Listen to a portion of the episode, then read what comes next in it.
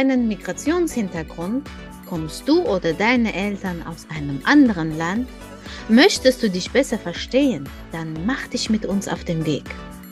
Hier sprechen wir über alles rund um Mama mit Migrationsgeschichte. Du hörst Interviews, wir schauen auf den wissenschaftlichen Diskurs und vieles mehr. Unser Ziel ist es, dich auf deinem Weg zu inspirieren und wir freuen uns, wenn du ihn ein Stück mit uns gehst.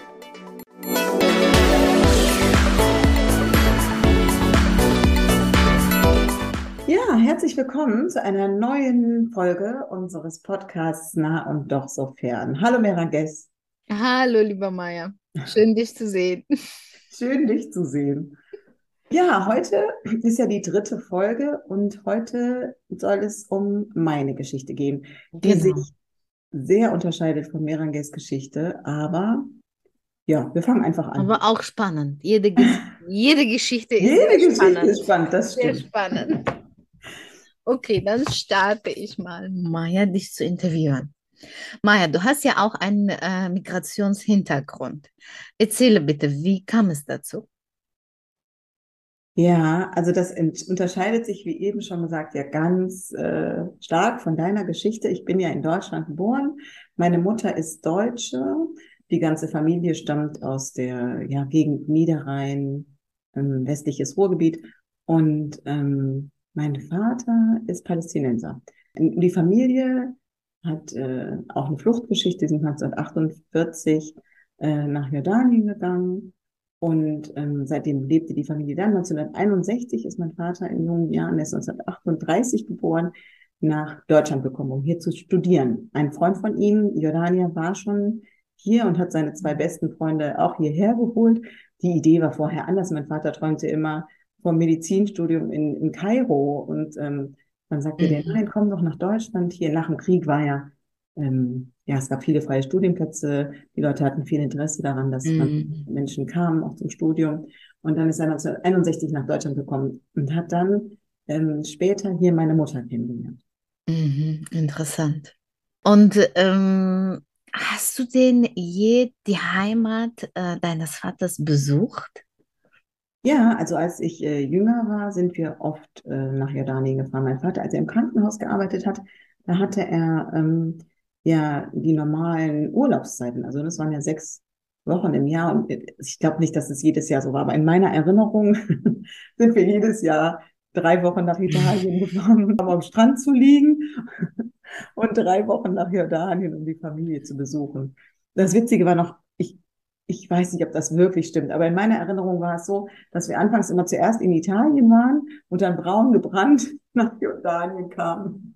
Das war aber, fand meine Oma nicht so schön. Und dann haben wir das später geändert, sind wir erst hier kalkweiß nach Jordanien und dann von da drei Wochen. Äh, Warum hat sie das nie so schön empfunden? Ja, ich weiß nicht, also heute ist das bestimmt anders, aber damals war es ja auch, glaube ich, noch so ein bisschen, ja, also wenn man dann so braun gebrannt war, dann bedeutet so. das auch so, dass man ja irgendwie draußen arbeiten muss. Ah ja, stimmt. So. Das ist dann auch immer so. Ja, ja, ja, ja. Mhm. Ähm, also in meiner Heimat ist das auch so. Die braun gebrannte Frauen, ganz oft sind das die, die Baumwolle pflücken oder irgendwie auf dem Feld arbeiten. Ja, ja, genau. Also das hat sich ja auch, das ist jetzt so viele Jahre her. Das ist ja. heute bestimmt anders, aber damals war das ein bisschen so der Eindruck. Und wir kamen halt ganz entspannt aus dem Urlaub am Strand an der Adria, wo wir jedes Jahr hingefahren sind. Ja, genau. Mhm. Also das wie hast du denn, wie alt warst du, als du zum ersten Mal die Heimat deines Vaters besucht? Ich glaube, ich war, ich glaube, meine Mutter war mit mir schwanger, als sie zum ersten Mal dahin gefahren ist. Ach, schon, ja. schon so im Bauch. Im Bauch, genau. Und dann, aber tatsächlich war es so, dass mein Vater, als ich ungefähr, ich weiß auch nicht, so acht Jahre war, zehn Jahre, irgendwie sowas, mhm. Ähm, hat er eine Praxis aufgemacht. Der hat ja vorher im Krankenhaus gearbeitet und dann äh, hat er sich selbstständig gemacht. Und wenn du aber selbstständig bist, hast du nicht mehr sechs Wochen Urlaub im Jahr, schon gar nicht, wenn ja. du gerade dir eine Praxis aufbaust. Mhm. Also so richtig entspannter Urlaub war eigentlich immer Italien. dann sind wir als Familie nicht mehr alle zusammen so oft nach Jordanien gefahren. Äh, genau. Aber trotzdem, ja, ja. Danach gibt es viel Action. Ne? Bei den Familien ist das so. Das ist schön, aber ich meine, das ist ja tatsächlich so. Wenn du so einen Familienurlaub machst, dann ist es ja nicht eine reine Erholung. Du liegst am ja. Strand und ja. dann es wird für dich gekocht, du gehst zum Essen ins Hotel und äh, mhm. ansonsten und abends läufst du einmal durch das Städtchen, wo wir da immer, das war jedes Jahr dasselbe. Wenn du die Verwandten besuchst, dann sind da natürlich ganz viele Gespräche, es gibt vielleicht Probleme. Ich kann mich erinnern, wir waren ständig auf einer Hochzeit wir waren andauernd, also in meiner Erinnerung als kleines Kind waren wir andauernd auf einer Hochzeit. Von Leuten, die ich ja auch gar nicht kannte, so, ne? Das war, es war schon. Das blöd. ist aber egal. So. genau. Die Familien sind ja riesengroß. Als mein Vater dann die Praxis übernommen hat, war das natürlich für meine Mutter auch eine Belastung, die da auch äh, ja sich viel eingebracht hat mhm. auf ihre Art und Weise und ähm, dann auch noch eine Ausbildung gemacht hat. Die, meine Mutter hat eigentlich was anderes gelernt und sie ist dann, äh, hat eine Ausbildung als Arzthelferin dann noch gemacht, als wir ganz klein waren. Die hat nachts die Texte, die sie lernen musste, aufgesprochen auf eine Kassette, was es damals alles noch so gab, und hat dann, wenn die uns tagsüber durch die Gegend gefahren hat zu irgendwelchen Terminen, hat, da mussten wir es immer hören, wir wollten es nicht, aber meine Mutter musste die Sachen ja irgendwie lernen. Also, Total praktisch. Äh, bitte? Total praktisch. praktisch für meine Mutter, aber es war irgendwie, das war eine sehr anstrengende Zeit und von daher war natürlich irgendwie auch das Interesse aller groß, dass man, wenn man im Urlaub ist, einfach äh, total entspannt ist, ohne irgendwelche Verantwortung oder so. Also ich glaube, so war das dann. Mein Vater ist ja immer oft noch hingefahren, hat dann auch ähm, zum Beispiel meinen Bruder, der noch nicht in der Schule war, mitgenommen, weil konnte man auch zu Zeiten fahren, wenn keine, keine Ferien waren und so. Also von daher, es war schon auch immer Kontakt da. Heute bin ich mit meinen Verwandten bei Facebook befreundet. Zumindest mit meiner Cousine und deren Kindern oder einer Tochter. Und wie war es damals für dich, als du da warst ähm, mit der arabischen Sprache? Ja, wir konnten kein Arabisch. Also ähm, mein Vater war viel weg er hat mal im Krankenhaus immer sehr, sehr lange gearbeitet. Also mm, mm. es war, und da, da war das schwer. Mein Vater hat immer so ein bisschen gesagt, wenn die Mutter nicht die Sprache spricht, ist es sehr, sehr schwer, schwer. Wenn man nicht die ganze Zeit so damit in Kontakt ist. Also meine Mutter war auch sehr viel beschäftigt und so, trotzdem war das was anderes. So. Mhm. Ich, also ich kann mich erinnern, als kleines Kind waren wir immer sehr lange wach. Wir hatten nicht dieses um acht Uhr liegen wir im Bett, wie alle anderen. Also es ging dann schon in Richtung Bett, aber wir haben dann nie geschlafen. Und mein Vater wollte immer, dass er uns noch mal sieht, wenn er dann nach Hause kam. Aber aus dem mhm. Krankenhaus war das dann meistens um zehn und eben nicht um sechs oder so. Mm. Vielleicht würde der das alles ganz anders darstellen. Aber so ist meine Erinnerung. Wer weiß, wie es wirklich war. So, ne? Genau. Hast du mal eine Situation erlebt in, in, in Heimat deines Vaters oder in Deutschland, wo du als Kind dann verstanden oder realisiert hast, es ist ein bisschen anders als in Deutschland?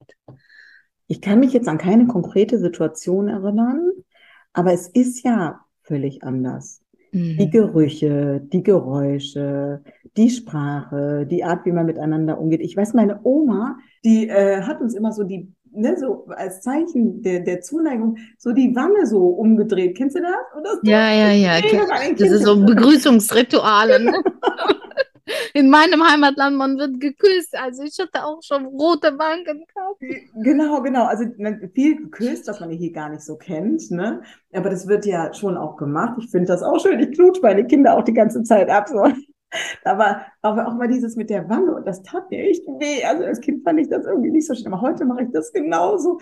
Und ähm, da waren halt viele ja, Riten, Traditionen, die einfach ganz anders waren. Von daher war das schon immer so, du kamst ja in eine ganz andere Welt. Die ist dir etwas, entschuldige, dass ich nee, bitte. unterbrochen habe, entschuldige. Ist dir etwas da in Erinnerung geblieben? Oder so besonders immer noch hängt in deiner Erinnerung? Ähm, mein Vater hat einen guten Freund, ähm, der ihn hier hingeholt hat. Er hat Architektur in Deutschland studiert und ist auch wieder zurückgegangen nach Jordanien. Und der Hassan. Bitte? Der Hassan. Nein, Sufjan. Ach so. Hassan nicht. Sufjan. Sufjan Tell. Sufjan und der ist zurückgegangen nach Jordanien und ähm, er hatte äh, fünf Töchter oder so. Also, dass die Erinnerungen, die mir immer noch im Kopf hatte, so aus. Aber das hätte genauso sein können in Deutschland. Deshalb ist das nicht so was, was sich so unterscheidet, ist, dass wir einmal in einem Sommer da waren und da gab es so ein Gewinnspiel. Und wenn man irgendwie so Eis am Stiel da kaufte, dann konnte man, wenn man so und so viele Dinger von irgendwas hatte, dann hätte man irgendwas gewonnen. Und ich erinnere mich, dass wir ohne Ende dieses Eis am Stiel gegessen haben. Weil wir immer dachten, wir könnten da, wer weiß nicht, was gewinnen. Und nachher war uns schlecht und wir mussten immer die Eltern mehr noch anbetteln, dass wir bitte noch mehr von diesem Eis am Stiel da kaufen konnten. Aber das, und wie wir draußen immer rumliefen, es war ja sehr warm. Also das ist so eine Erinnerung, aber das hätte eins zu eins hier genauso laufen können. Also mhm. ist, Kinder sind ja immer gleich. Ja. Und also ich kann bis heute bis zehn zählen auf Arabisch, weil das ist ja sowas, das haben uns die Kinder ja dabei gebracht. Ne? Und so ein paar Sachen, die man einfach hat.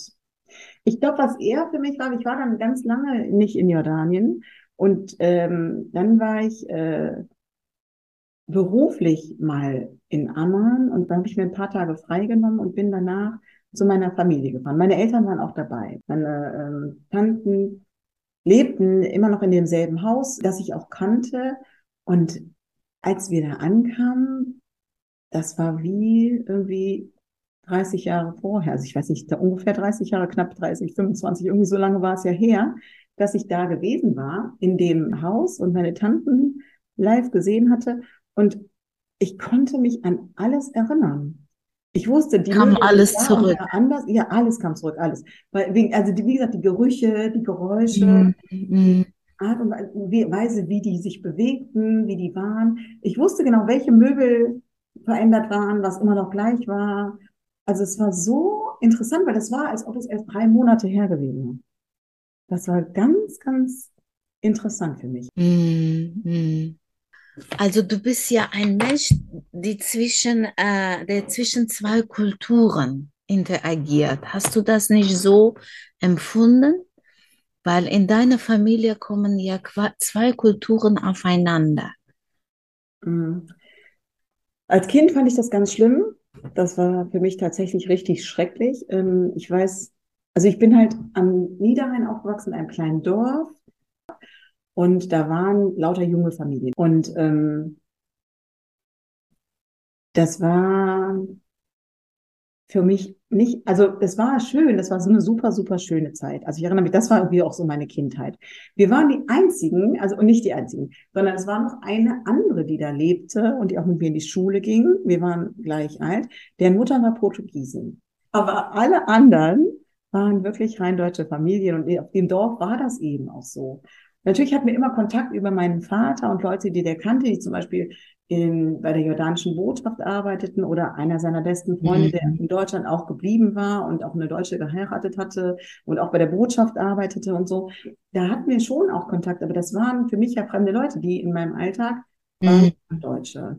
Und es war als Kind schwer. Also ich weiß noch, dass man schon auch, mich hat nie jemand ähm, darauf angesprochen, es war auch nie offen. Aber ich weiß, dass immer im Hintergrund sowas schlummerte, von wegen, also dein Vater ist ja Ausländer, du bist nicht so, weißt du, so, so Gefühle. Mhm. Du bist eigentlich, äh, gehörst du gar nicht so hundertprozentig hierhin, wie das bei Kindern aber auch normal ist. Sobald irgendeine Sache nicht mhm. ist bei allen anderen Kindern, fühlt man sich nicht so zugehörig. Aber mhm. ich weiß, dass ich das als Kind ganz schlimm fand. Und da habe ich, ich kann mich erinnern, dass ich früher, äh, dann habe ich zu Gott gebetet in, am Abend, dass ich morgens aufwache und mein Vater ist wenigstens Italiener. So. Ah, oh, also, aber, ja. aber einfach, weil für Kinder, Kinder sind ja sehr, sehr empfänglich für so Dinge. Und was ist, wie sind alle anderen? Und man möchte auf gar keinen Fall anders sein als alle anderen. Das ist ja, ja das ist Othering. Heutzutage, also ich habe jetzt ein neues Wort auch gelernt. Othering, das ist wohl, wenn ähm, dir gezeigt wird, du bist anders, du gehörst nicht zu uns. Ich weiß gar nicht, ob das jemals jemand gemacht hat oder ob das aus mir alleine rauskam. Ich weiß, weißt was ich meine? Ich kann das nicht sagen.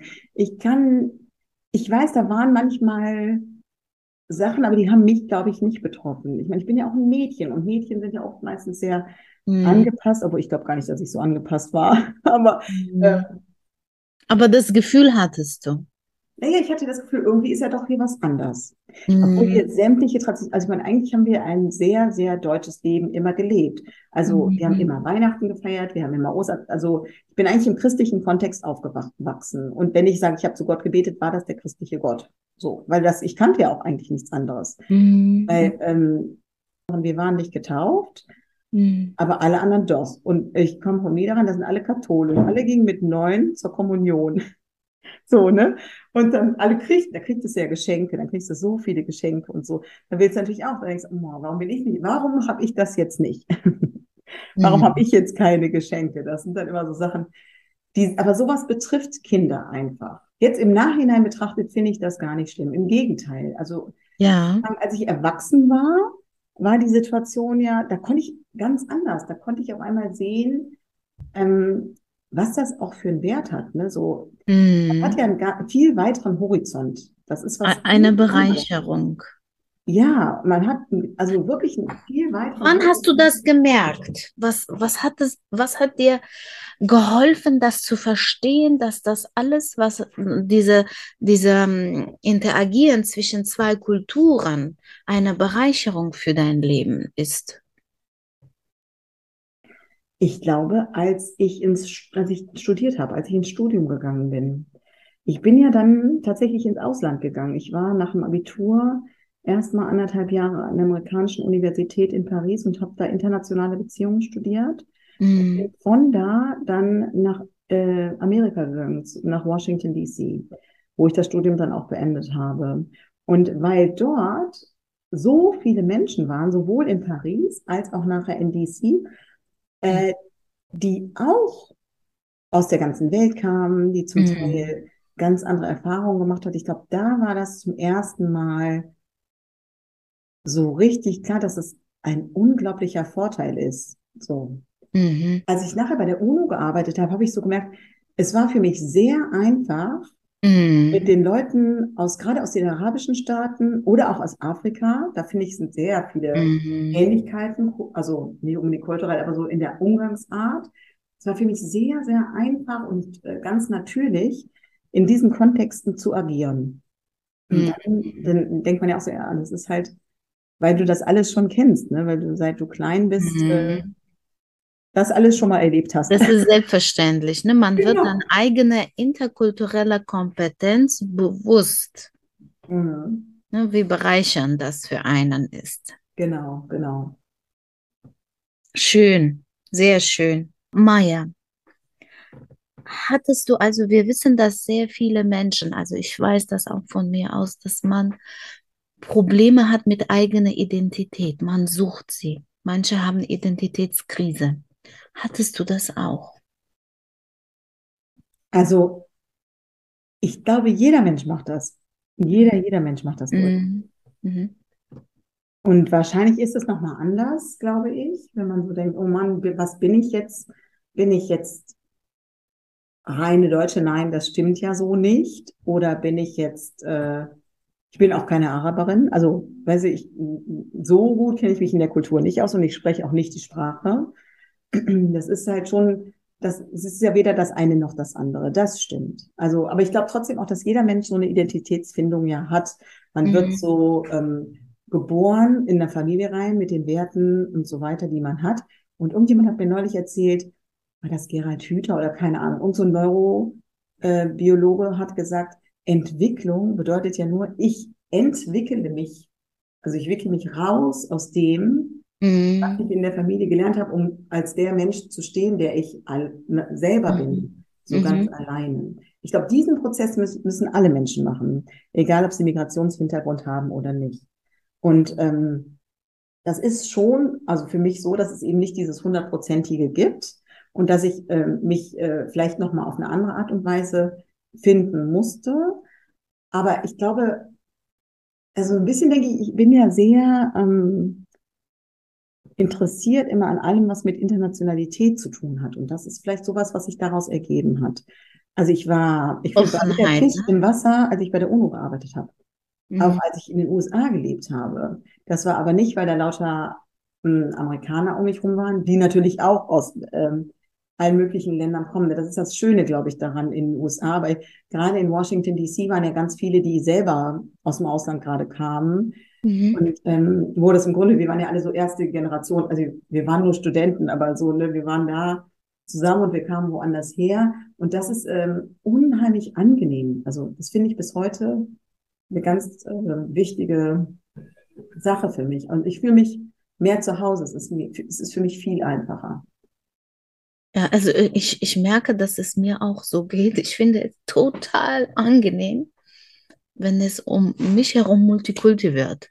Mhm. Sehr interessant und spannend.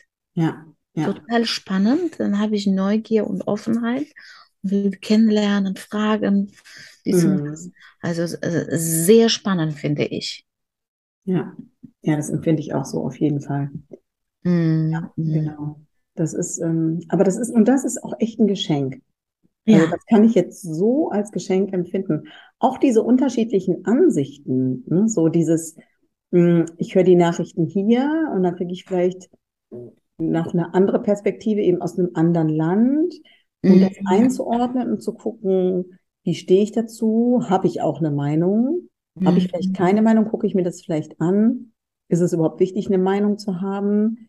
Oder ähm, betrachte ich einfach nur die Dinge aus so einer, mh, ja nicht aus so einer Distanz, aber immer so diesen, zu wissen, es gibt viele Perspektiven.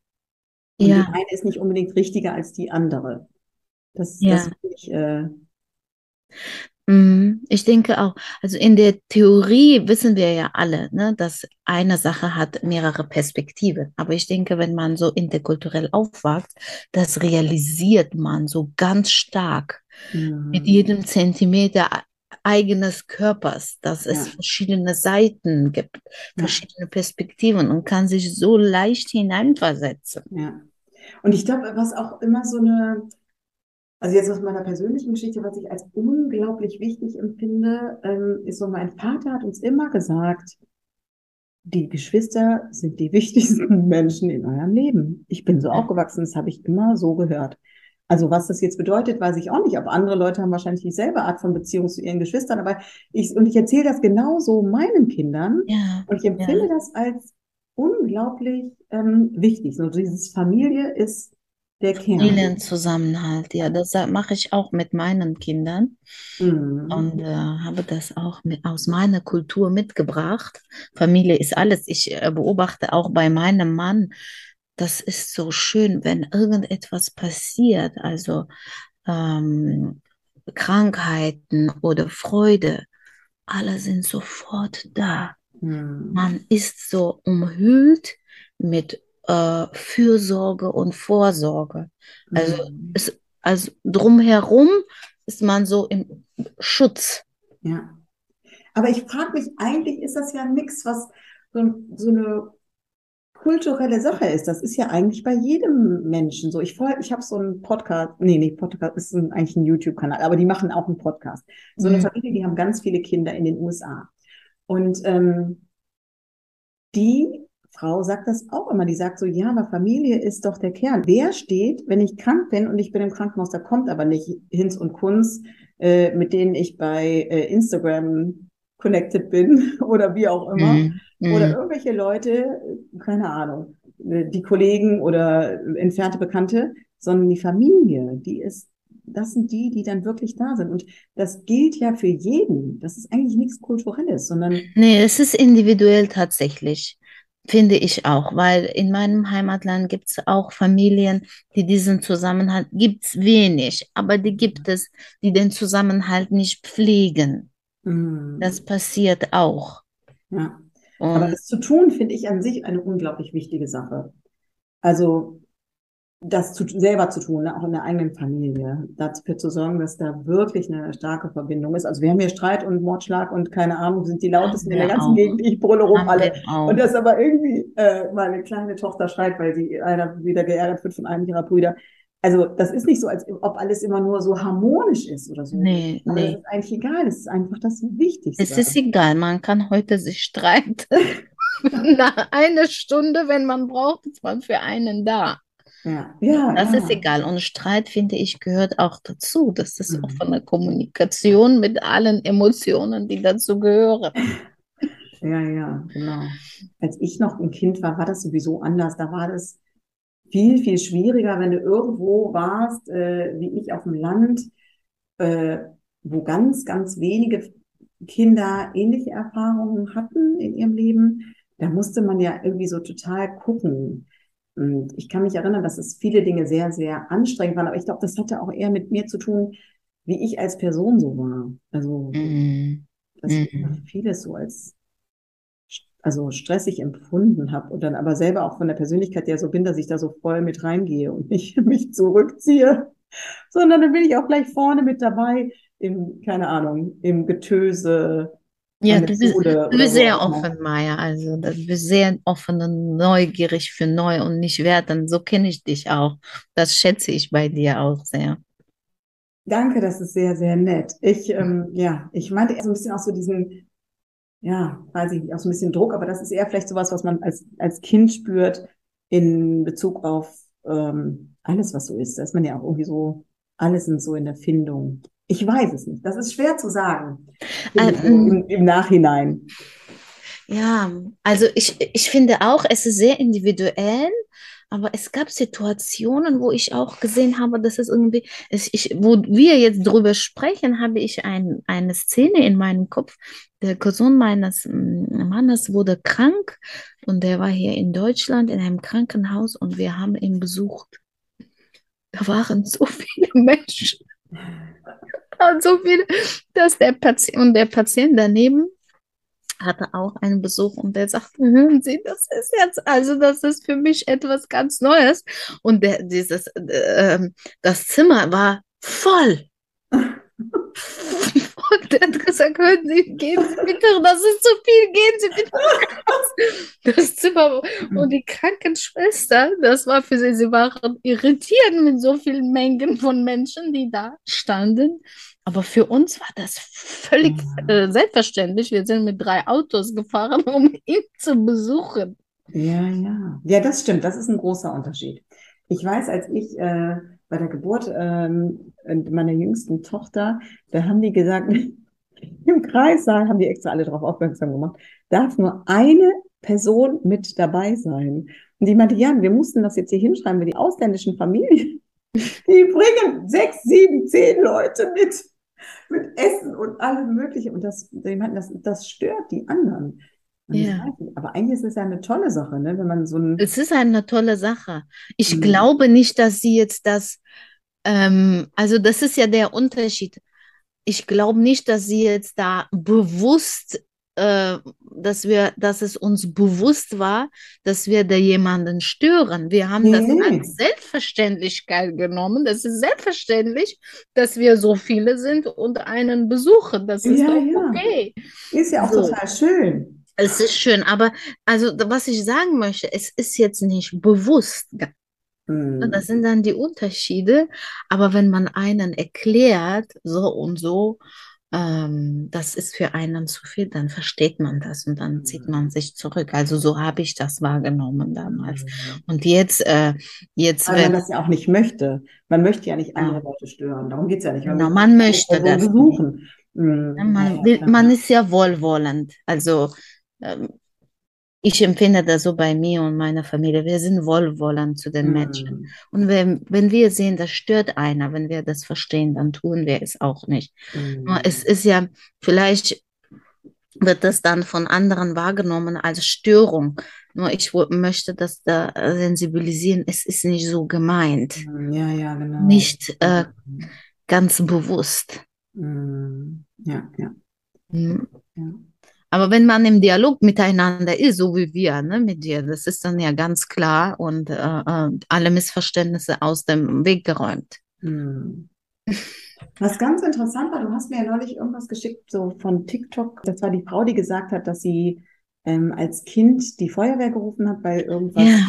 angebrannt ist. Und als die kamen und sie so erleichtert war, haben die ähm, als erstes gesagt, siehst du, wie die Drecksausländer hier leben oder so, ne?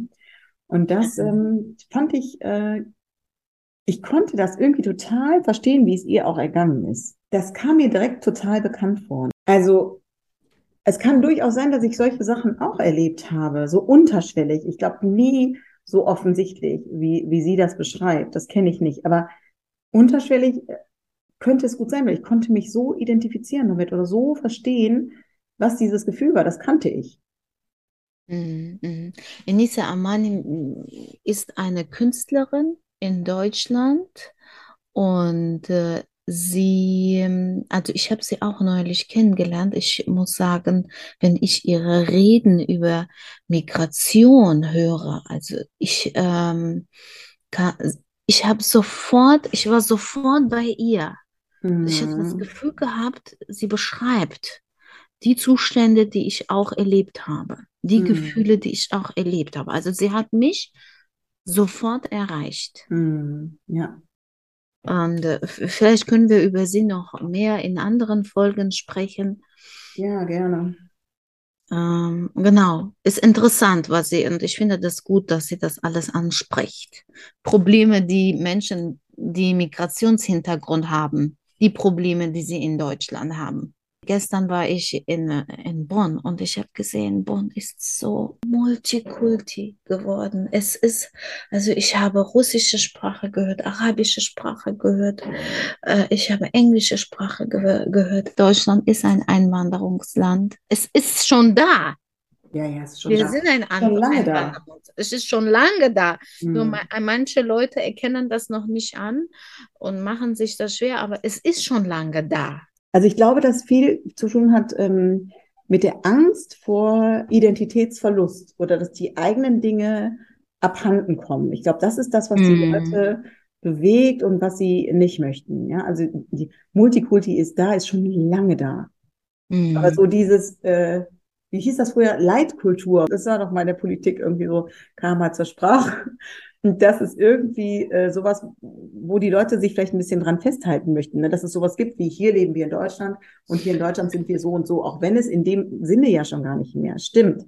Trotzdem gibt es ja viele Dinge, die auch einem wichtig sind. Also ich weiß, ich persönlich hänge sehr an St. Martin. Ich finde diese Geschichte von St. Martin ganz wunderbar.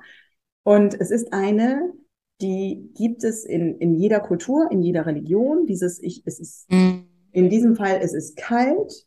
Ja, ich komme Mhm. daher. Ich habe meinen guten, großen, schweren, warmen Mantel.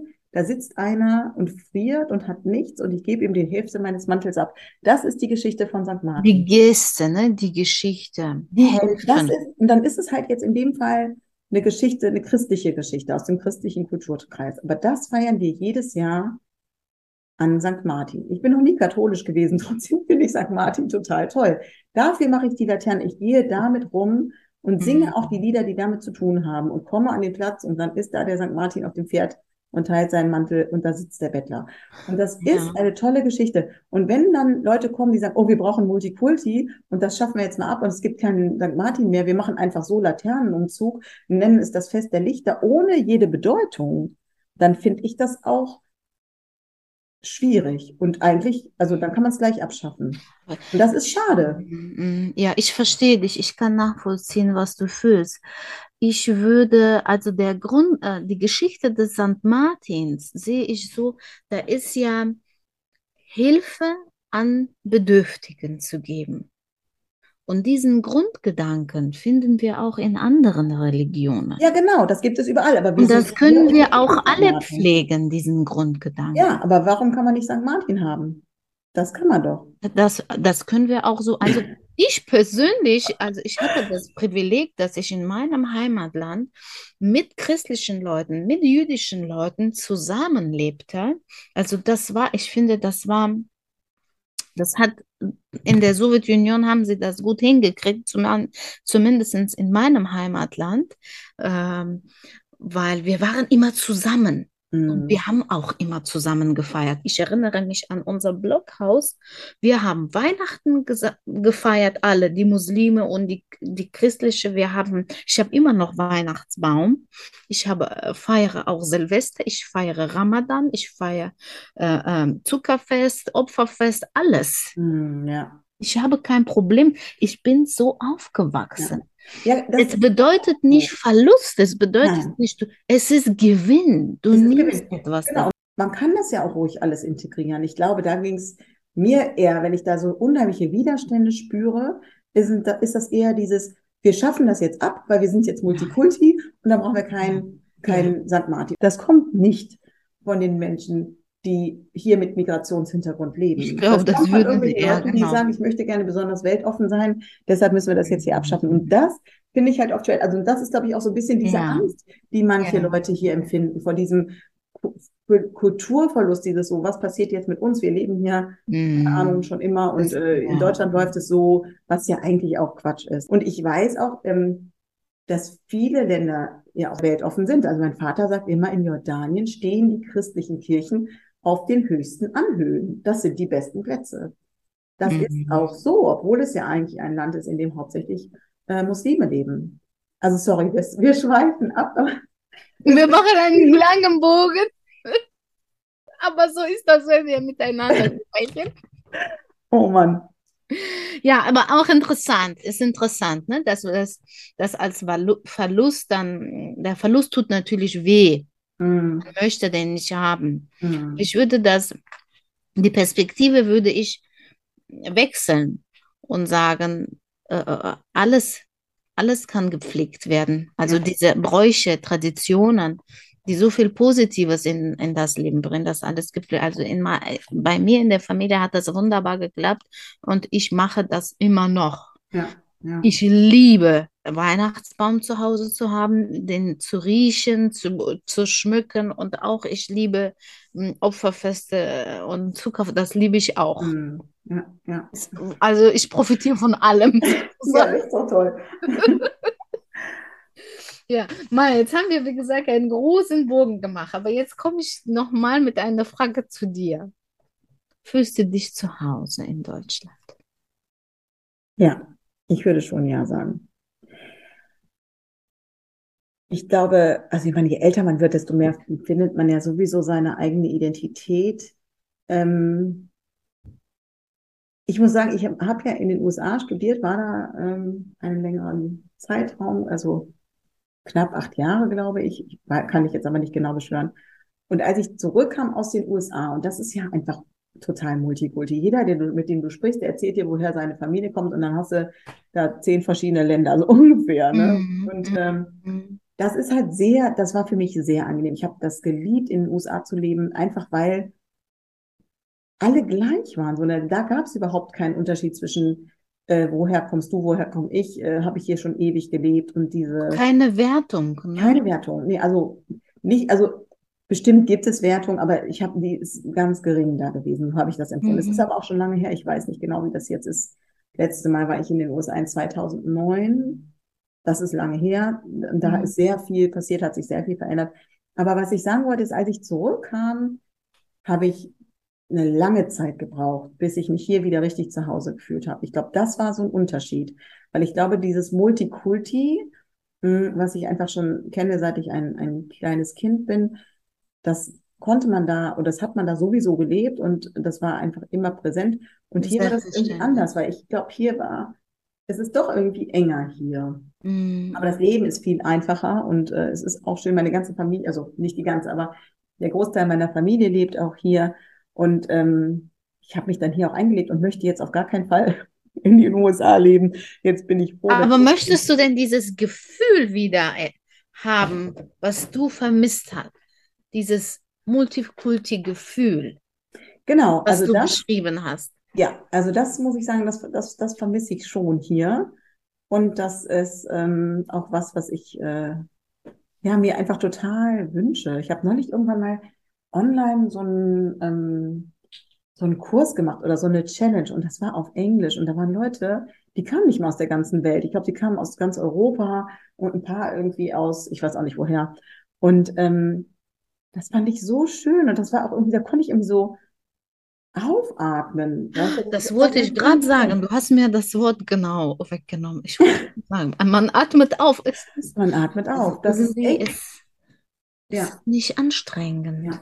Und trotzdem identifiziere ich mich auch sehr mit der deutschen Kultur, weil ich das einfach auch kenne. Ich bin einfach hier aufgewachsen und wir haben das alles gelebt. Die, die Traditionen, die Deutschen, die haben wir schon gelebt. Vieles ähm, ist auch was, was ich jetzt auch weitergebe, weil ich schon auch den Wert einfach von, von Tradition oder ähm, Riten, Ritualen im weitesten Sinne. Das meine ich jetzt nicht so Hokuspokus, mhm. sondern es ist ja so die Dinge, die wir so ein Rhythmus, so ein, so ein Jahresrhythmus, ja, wie wir das hier leben, das, das, äh, das liebe ich total. Mhm. Schön. Schön deine Perspektive zu hören, schön deine Geschichte zu hören. Ja, vielen ich, Dank. War interessant, bereichernd. Ja, ich würde dann unseren Zuhörern einen schönen Tag wünschen und sagen, bis zum nächsten. Ich freue mich schon. Auf Wiederhören. Ja, genau. Ja, vielen Dank euch allen. Schön, dass ihr eingeschaltet habt. Äh, ja, wenn es euch gefällt, lasst uns ein Like da oder abonniert den Kanal. Wir freuen uns total. Wir freuen uns auch sehr, sehr von euch zu hören. Also wenn ihr eine Anmerkung habt, eine Idee oder eine Frage, immer, immer gerne. Und äh, ja, wir wünschen euch noch einen ganz schönen Tag, also auch von meiner Seite und bis zum nächsten Mal. Bis zum nächsten Mal. Tschüss. Tschüss.